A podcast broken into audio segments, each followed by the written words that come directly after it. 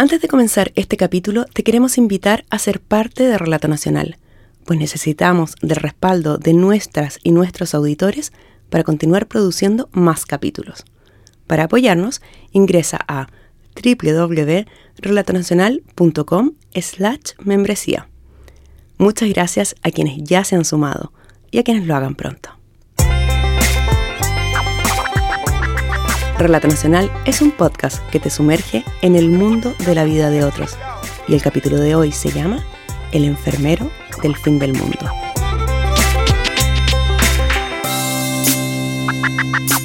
Reconocer la diversidad es parte del proceso evolutivo de la humanidad, sea de género, raza, lengua, condiciones físicas, geográficas, pueblos originarios. En todo ha sido un proceso con batallas e hitos y de varias generaciones.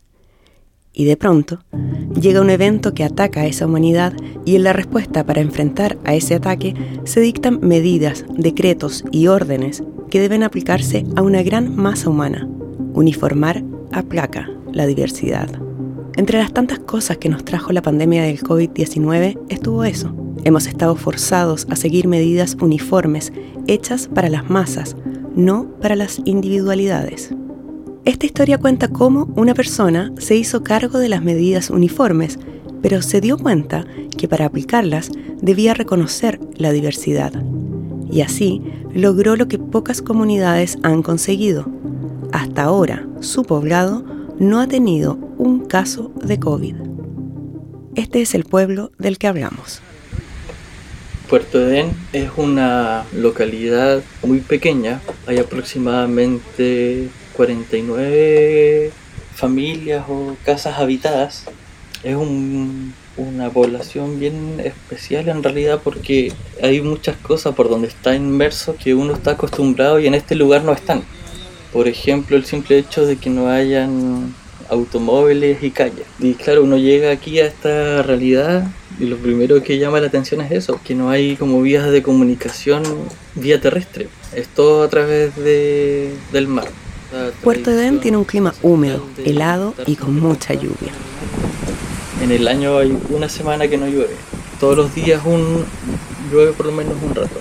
Te condiciona harto la, la, vida eh, familiar en realidad y a, eh, a todas las personas. Es un, un ambiente más familiar, las familias se, se reúnen a pasar el día en, cerca del fuego, compartiendo, haciendo artesanía, compartiendo un mate.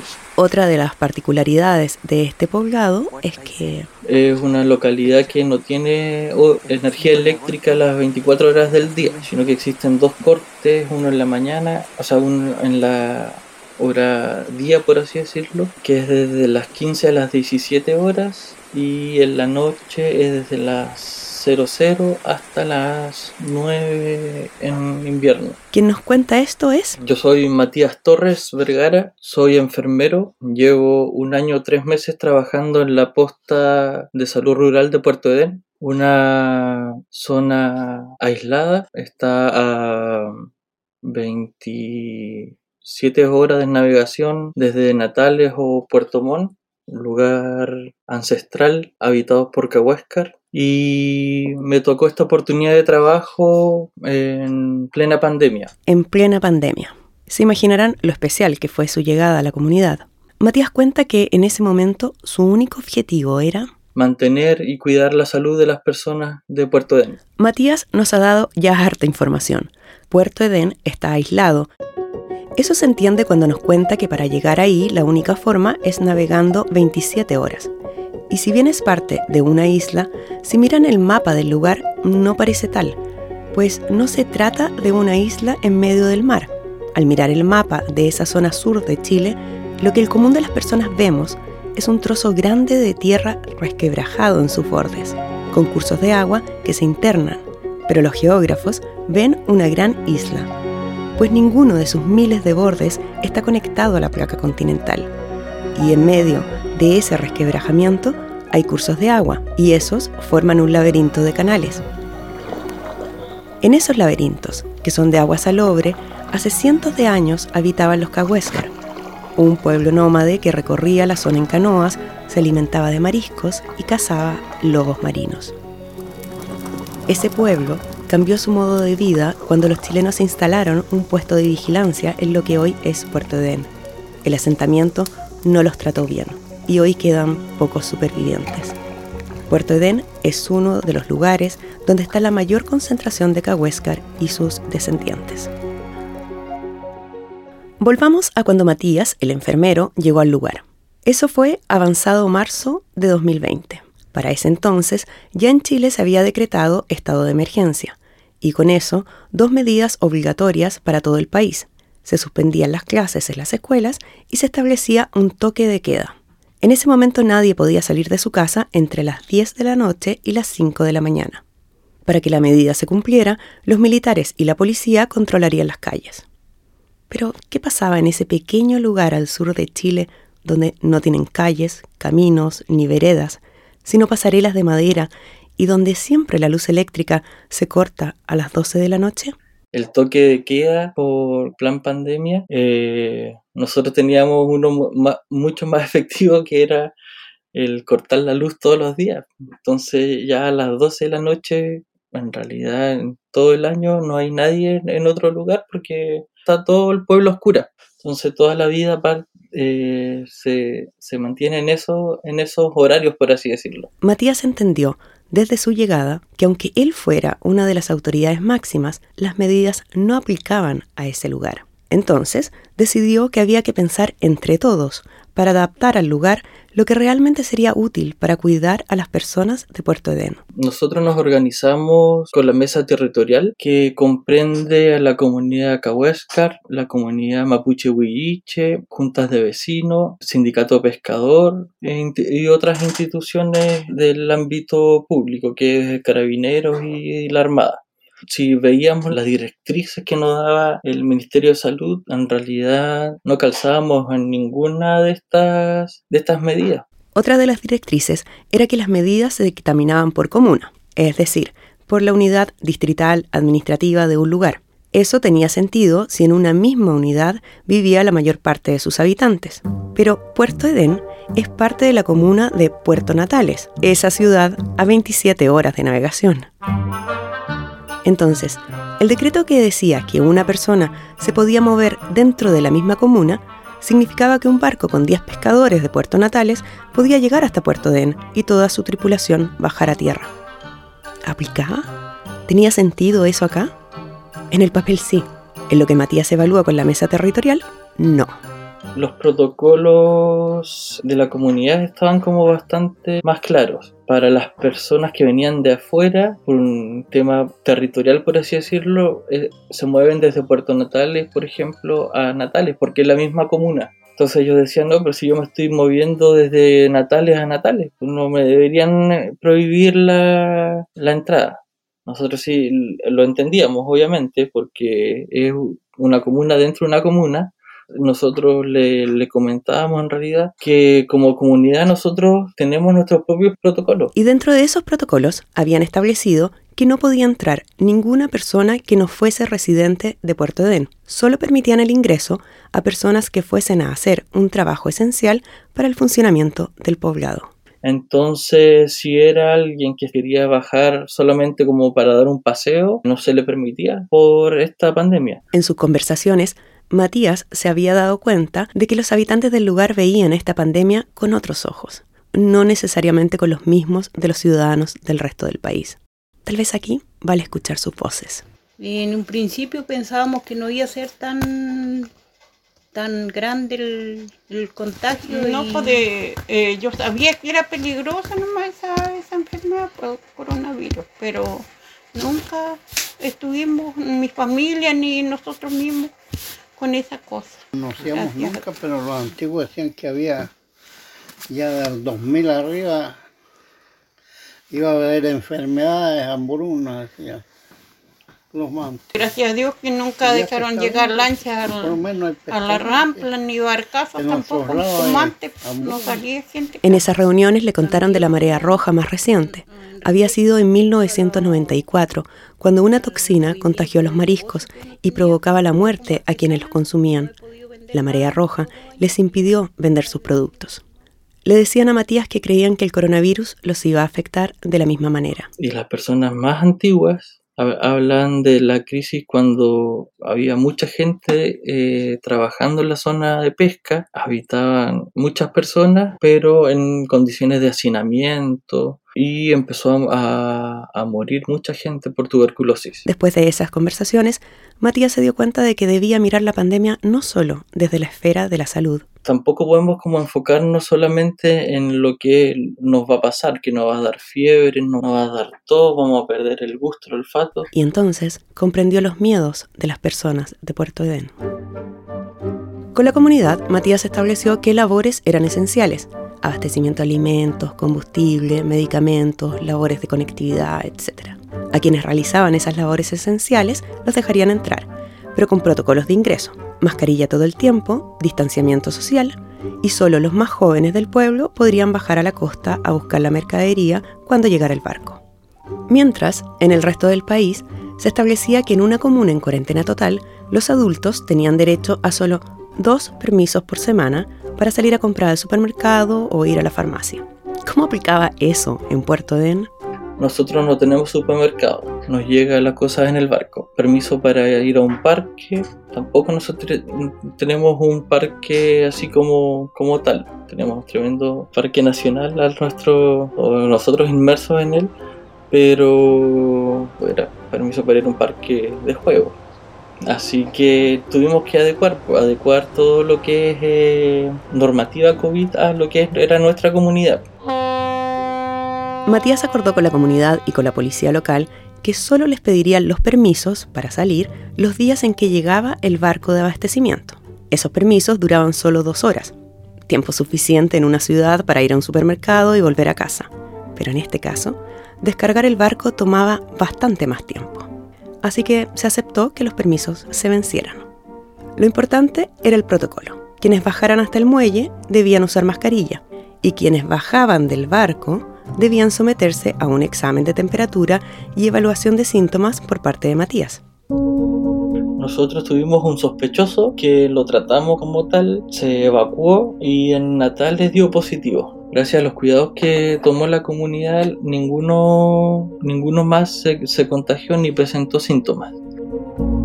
Cuando se confirmó ese caso, Matías habló con la mesa territorial para hacer un operativo de exámenes de PCR a toda la comunidad querían tomarle PCR a todo. Había mucha gente que no quería ser testeada porque decían, no, si yo no tuve contacto con, él, no sé, no sé ni quién es, ¿por qué me van a estar poniendo una cuestión por la nariz y yo no tengo nada que ver? La comunidad, nos dirá Matías, comprendió rápidamente que un caso de COVID en la isla podría diezmar la población, pues la rapidez en transmitirse el contagio contrastaba con la lentitud para ser llevado a un centro de asistencia médica o hasta un ventilador mecánico. Finalmente, todos adultos y niños se tomaron PCR. Estas salieron negativas todas. Pero de todas formas resentían las consecuencias de las restricciones que provocaba el virus.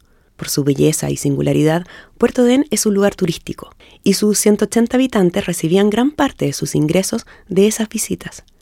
Con el cierre del poblado y del país también, las mujeres dejaron de vender sus artesanías y la pesca, otra actividad clave, se concentró en el consumo local. Además, los hijos y otros parientes que vivían fuera de la isla no podían visitarlos, y eso afectaba la salud mental de los más ancianos.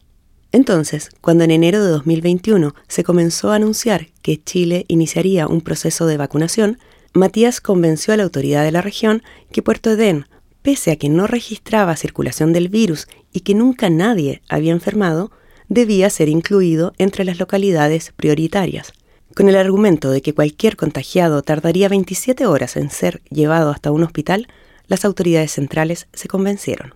Ahora, Matías tendría que convencer al poblado, pues los mitos sobre la vacuna también llegaban hasta Puerto Edén. También fue un, un, trabajo que costó mucho. Habían muchos que no querían vacunarse. Había una desconfianza tremenda de que no iban a administrar, no sé, que no iban a poner un, un chip, que no, las vacunas no servían de nada, que nos van a poner más enfermedades. La primera vez que recogí los datos de cuántas personas querían vacunarse eran cerca de 63. 63 es un número súper bajo en realidad para la cantidad de personas que había ahí. Para convencerlos, Matías recorrió casa por casa y respondió todas las dudas que las personas expresaban. Luego de ese abordaje que le di a la comunidad, logré aumentar a 85. Después vino el trabajo logístico, pues esas vacunas que venían de China a Santiago y que luego volvían a viajar en avión hasta Punta Arenas, la capital de la región de Magallanes,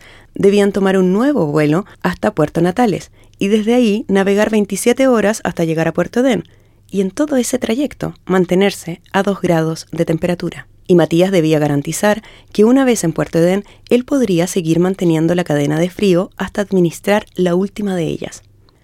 Así que Matías volvió a reunir a la mesa territorial para pedir que la electricidad se mantuviera durante toda la noche. Debía poder calibrar sus refrigeradores para la llegada de la vacuna, que sería a las 9 a.m. del 4 de febrero.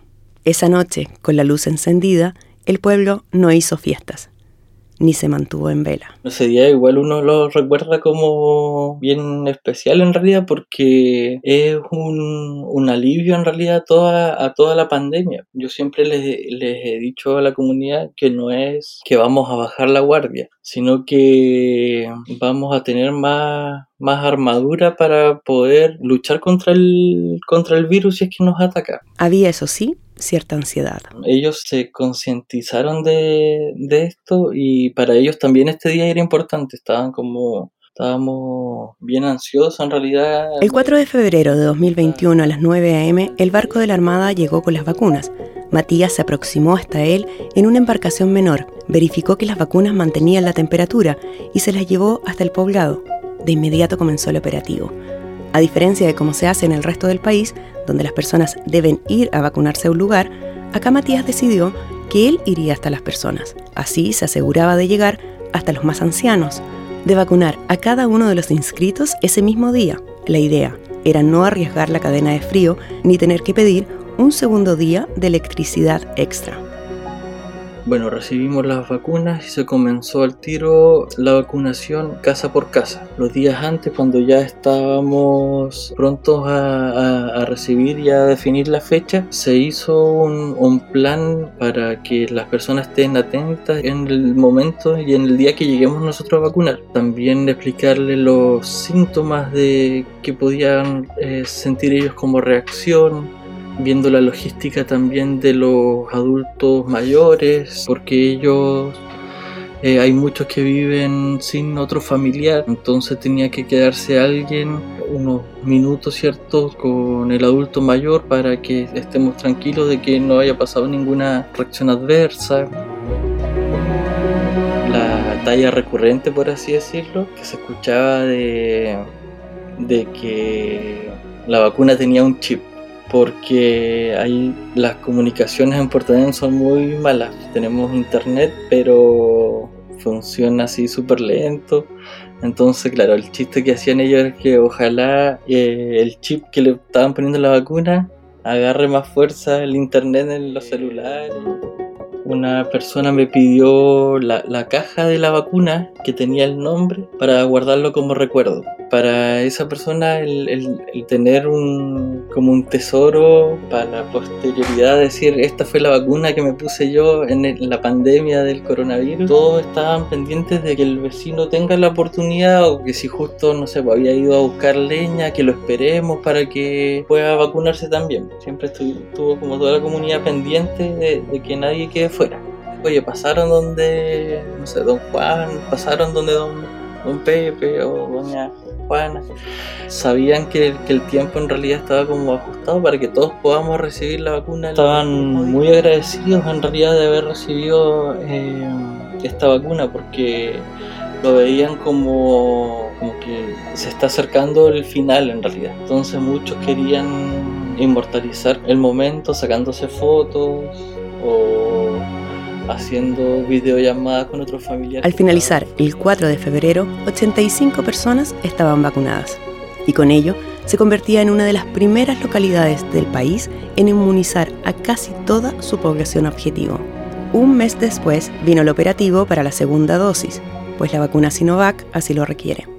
No estuvo exento de tensión ese día 4 de marzo. Este sismo a 1.169 kilómetros al noreste de Auckland, Nueva Zelanda. Y efectivamente hablan de amenaza de tsunami para las costas de Chile. Estábamos viendo tuvimos eh, la noche anterior esa alerta de tsunami que hubo por un terremoto en Nueva Zelanda. Así que igual estuvo ese, ese momento de, de, porque estuvimos aquí, bueno, en la noche fue la, alarma eh, y no sabíamos qué iba a pasar porque la primera, lo primera información que se dio que era que a las 12.53 minutos creo era del, del otro día eh, iba a ser una, la, la, llegada de la ola para acá. Claro, yo ahora iba a estar en plena vacunación, las vacunas me llegaban a las 9 de la mañana, ahí fue un momento de tensión. Matías tuvo que realizar el procedimiento solo y eso le demoró dos días. Así que por la noche, nuevamente, Puerto Edén vivió con luz eléctrica. Ya con dos dosis y pasados los 14 días, los habitantes del poblado comenzaron a sentir el aire con un poco más de libertad. Algunos tomaron el barco y fueron a ver a sus familias en Puerto Natales o Puerto Montt. Otros han preferido quedarse. Lo importante es que todos se sienten más aliviados. Bueno, después con la vacunación fuimos como los primeros que nos vacunamos, decir, y, y ahora ya estamos más seguros en cuanto a, a contagiarnos nos dijeron que teníamos que vacunarnos y ahí llegó después el enfermero y dijo que teníamos que vacunarnos. Le dijimos que sí. no había que vacunarse para sobrevivir. Yo estaba decidido. Decidido él, decidido. si me vacune o no me vacune y llegándome la muerte, igual iba a morir. Por eso traté de vacunarme, por sobrevivir más.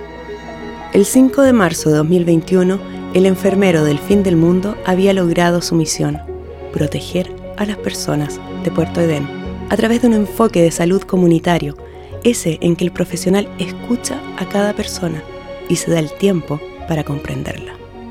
No te voy a mentir en decirte que estar en un sector rural eh, un año, tres meses no es difícil porque es pesado, pues pesado que estén cortando la luz todos los días, que en el invierno se congelen las cañerías, estar duchándote, calentando agua en una estufa leña. En Puerto Den eh, es otro estilo de vida y hay que saber adaptarse, saber cuáles son las fortalezas y las debilidades de uno y ponerle ganas en realidad, porque si uno ama lo que hace, si a mí me apasiona la enfermería, me gusta la enfermería comunitaria, para eso estoy. Soy una herramienta más de la comunidad y, mi objetivo es ese, que seamos una comunidad lo más sana posible.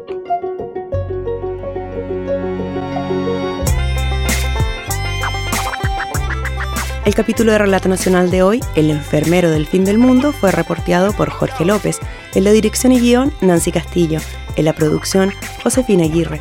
En la edición de audio, Marcelo Cotton. Por la música agradecemos a Kevin McLeod y a Scott Buckley. La locución fue grabada en Neosonic. Si quieres escuchar más capítulos de Relato Nacional, los encuentras en Spotify, SoundCloud, Apple Podcasts o en tu plataforma favorita. También puedes ingresar a www.relatonacional.com.